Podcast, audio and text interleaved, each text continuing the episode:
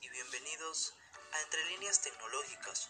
El día de hoy hablaremos sobre un tema muy en particular, denominado Metal 18 Robots, o que en nuestro idioma sería robots que comen metal. Para ello, empezaremos a proyectarnos en un futuro no tan lejano, en donde los robots comerán metal para obtener energía, es decir, como los humanos. Como todo bien sabemos, eh, las personas o los seres humanos tenemos que alimentarnos para generar energías y poder cumplir con nuestras tareas de la vida cotidiana. Pero en este caso de los robots será muy similar. Eh, citando algo brevemente, podríamos decir que los robots se están volviendo cada vez más útiles en las misiones de búsqueda y rescate. Desde robots de serpientes que pueden deslizarse a través de espacios reducidos o a través de grietas para llegar a personas en peligro, hasta drones que pueden volar dentro de los pozos de las cuevas estrechas para recopilar información sobre sistemas de túneles antes de desplegarse. Unidades grandes, medianas o pequeñas. ¿Cuál es el problema? De igual forma, todos estos robots son tan capaces como sus paquetes de baterías, ya que si sabemos muy bien, las baterías de estos drones o robots, mini robots, eh, ocupan bastante espacio. Eh, pero para esto es este proyecto. A través de investigadores de la Universidad de Pensilvania han ideado una forma de buscar e impulsar este tipo de robots está en algún lugar entre una batería y una cosechadora, se podría decir, ¿no? Porque batería tendríamos que dejarlo de lado.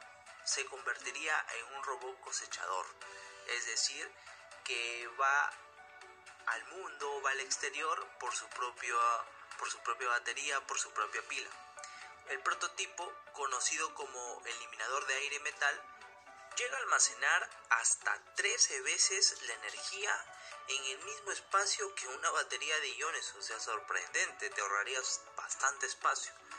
Además, los investigadores publicaron su trabajo a principios de este año en la revista ACS Energy Later. Podemos decir que una vez que se agote la energía dentro de los bots, deben tener cualquier cosa que estén haciendo, sin importar cuán importante sea esa misión. Y los operadores deben cargar la batería o cargar una nueva.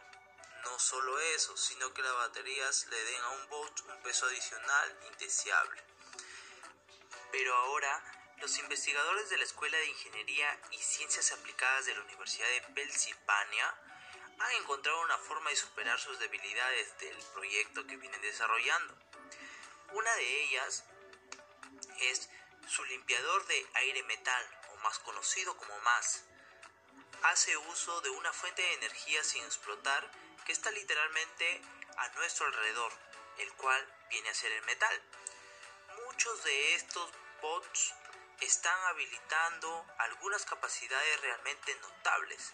En una entrevista respondió el popular mecánico James Pickle, profesor asistente de la Universidad de Pensilvania, investigador principal del proyecto.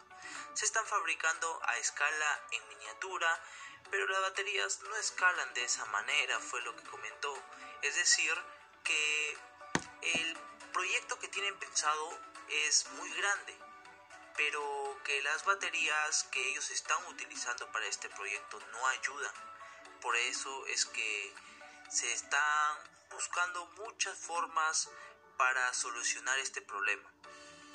A medida que los robots se vuelven cada vez más útiles, están literalmente atados por sus fuentes de energía. Si los investigadores quieren triplicar la capacidad de batería, podría llevar hasta 20 años, dice Pickle. Me niego a esperar tanto tiempo, respondió en una de sus entrevistas actualmente eh, hace un mes aproximada. En un artículo publicado a principios de este año en AS Energy Later, Pickle y sus colegas describen su proceso de eliminación de aire y metal. El aparato, que han diseñado esencialmente, come metal en su entorno circunstancial, rompiendo los enlaces químicos como la forma en que se presentan los cuerpos metálicos o también los enlaces en los que los alimentos son digeridos para obtener la energía. La mayor inspiración que nos pudo hacer es algo un poco cursi, respondió Picul. Los animales comen y así como se alimentan, también pueden generar glucosa, lo cual vendría a ser el metal, el elemento esencial que generaría esa glucosa en los robots para generar su propia energía. Algo redundante, por así decirlo. Ahora hablaremos un poco sobre el proceso de este prototipo actual, el cual incluye una fina película de tela de carbono con un cátodo incrustado en su interior. Una tela de carbono la que está encargada de respirar aire a través de trozos de platino que actúan como agentes reductores extrayendo oxígeno del medio ambiente. Entre la película de carbono y la superficie de metal en cuestión, un hidrógeno parecido a una gelatina cargado con agua salada actúa como electrolito, conduciendo electrones entre el metal y el cátodo. De esta manera, cuando el hidrogel toca la superficie del metal, esta actúa como el ánodo de una batería, dejando pasar los electrones al cátodo, que luego alimentan al dispositivo, obviamente. Según el potencial de oxidación de un metal, diferentes materiales dan al sistema más diferentes densidades de energía.